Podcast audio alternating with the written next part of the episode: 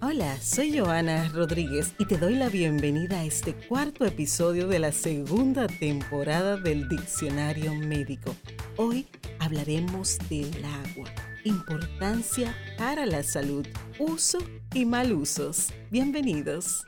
Para mí es un placer estar nuevamente con ustedes entregando este episodio. En el día de hoy hablaremos del agua este episodio se publica un 24 de marzo del 2022 y vamos a tomar la efeméride próxima, que es el 22 de marzo, que es el Día Mundial del Agua. Este día nace para darle importancia a lo que es el uso, el mal uso, la utilidad, los beneficios que tenemos del agua.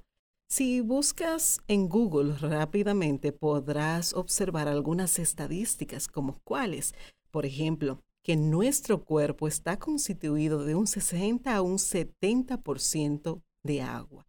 Y esto no habla de la importancia de consumir agua, pero no solo eso. También mencionan en varias estadísticas que el 70% del planeta está constituido por agua. Pero, ¿qué pasa? Que solamente el 3% de esa agua es dulce Solamente el 3% puede ser utilizada por los humanos para consumo y para la mayoría de los procesos que realizamos, porque el agua no solamente se toma. Si tomas un segundo y miras a tu alrededor, podrás observar cuántas funciones son realizadas por agua.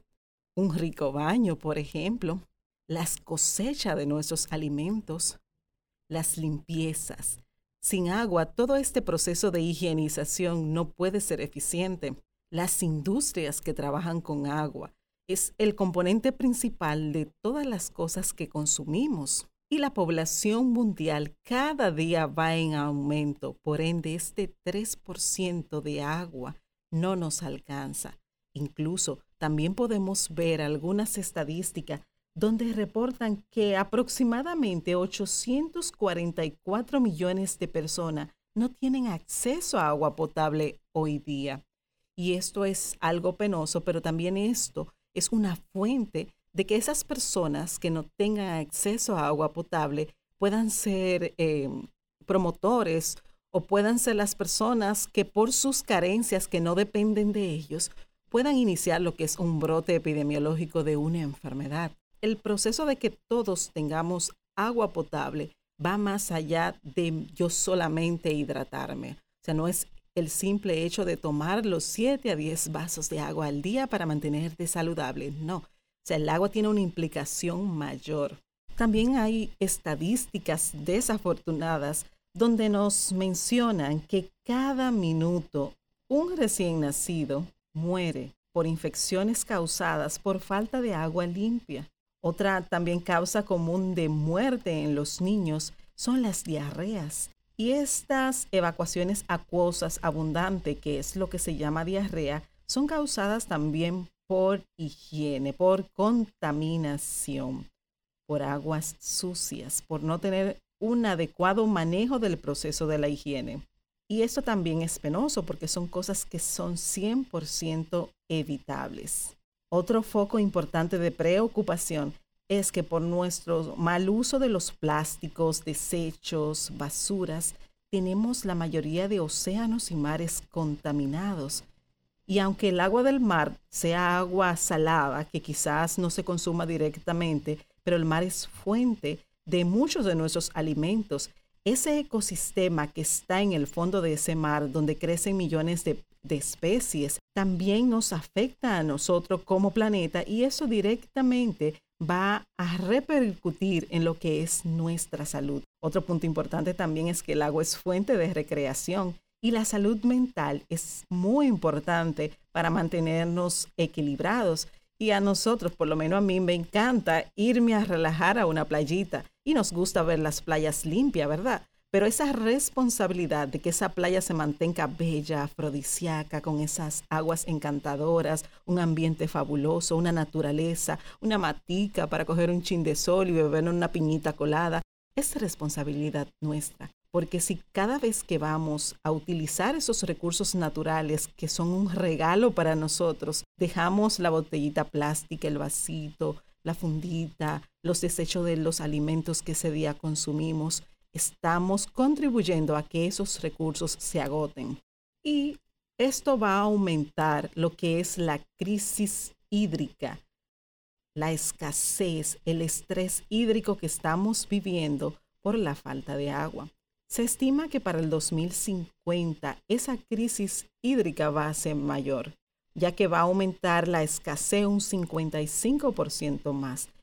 Pero esa escasez podemos irla controlando, por ejemplo, a la hora de bañarnos, no dejar la ducha abierta 100% y de gastar agua que no vamos a utilizar. Igual, cuando nos lavamos los dientes, cerrar la pluma, la llave, el grifo como le digas en tu país, para no desperdiciar esa agua mientras nos lavamos los dientes. Todo esto es salud. Es importante que crees conciencia. La salud es colectiva. Lo que a mí me afecta le va a afectar a todo el planeta. Lo que yo corrijo va a favorecer a todo el planeta. Y aquí algunos consejitos básicos para poder disminuir lo que esa crisis hídrica y el efecto que esa crisis pueda ocasionar en nuestra salud. Lo primero es cuidar nuestro medio ambiente. Ya mencioné los desechos, las basuras, eso contamina todo el ambiente.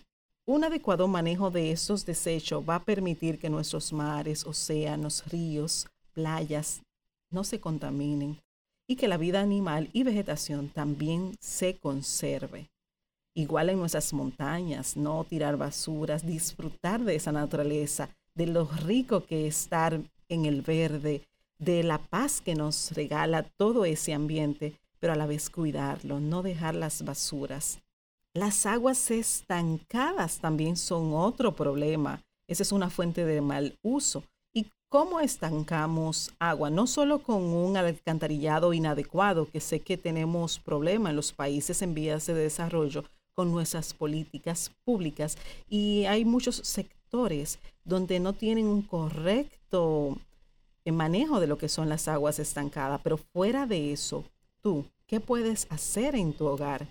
Si te ves en la necesidad de tener un depósito de agua, si tener un envase para almacenar agua, ya que tu provisión de agua no es muy regular, es importante que haga un uso adecuado de ese envase ya sean tanques, tinacos, cisternas, tubos, galones.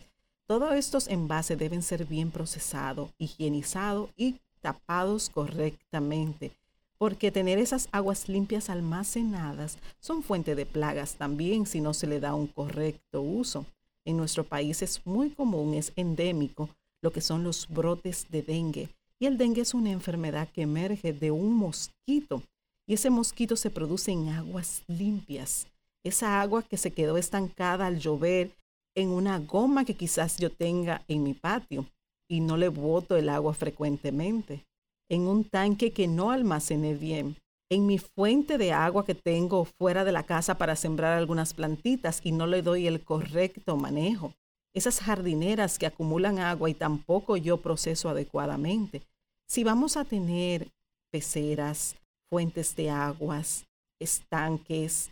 Todas estas cosas tienen que tener un correcto uso, un manejo adecuado para que no sean fuentes de contaminación. Igual también las personas que tienen piscinas, piletas, tienen que dar un correcto mantenimiento, un mantenimiento que permita que esas aguas siempre se estén limpias y bien procesadas. A la hora de utilizar agua, como ya mencioné, hacer uso consciente de la misma no dejar llaves, grifos, duchas abiertas. Hay que ser consciente de que esa agua que botamos hoy la vamos a necesitar mañana. Y por último y no menos importante, la higiene corporal. El agua es fuente de higiene para nosotros, higiene para la casa. Claro está, con un uso consciente, aunado también a la hidratación. ¿Cómo nos mantenemos hidratados? Consumiendo agua suficiente, aproximadamente 2 a 3 litros de agua dependiendo de tu peso corporal. Esto quiere decir de 8 a 10 vasos de 8 onzas. La hidratación viene desde dentro. De nada nos sirve comprar cremas hidratante, exfoliante, pagar spa para que esa piel se vea brillante si no consumimos la cantidad suficiente de agua. Porque la hidratación, como mencionamos, está en nosotros. Somos agua en un 70 a un 60% de nuestro cuerpo. Y si esa agua no se mantiene equilibrada, se va a ver reflejada en nuestro cuerpo, en nuestro exterior, en el funcionamiento de nuestros órganos. Y podemos presentar cosas como disminución en la orina, cansancio, fatiga. Vamos a tener también dificultad para respirar, porque todos los procesos biológicos que se producen en nuestro cuerpo llevan agua y si estamos deshidratados, la deshidratación es una causa importante de desequilibrio y de enfermedad. Y bueno, amigo, esperando que todos pensemos cómo utilizamos el agua lo importante que es el agua para nosotros, para los alimentos, para la agropecuaria, para la pesca, para toda la producción. Lo importante que es mantener viva la naturaleza y que todo lo que se mueve en este mundo es por el agua, así que vamos a hacer uso consciente de ella. Y bueno amigo, esto ha sido todo por hoy. Muchísimas gracias por escuchar este episodio del Diccionario Médico. Recuerda suscribirte y seguirme en todas las redes sociales para que no te pierdas todo el contenido que tengo para ti. Soy Joana Rodríguez. Hasta la próxima.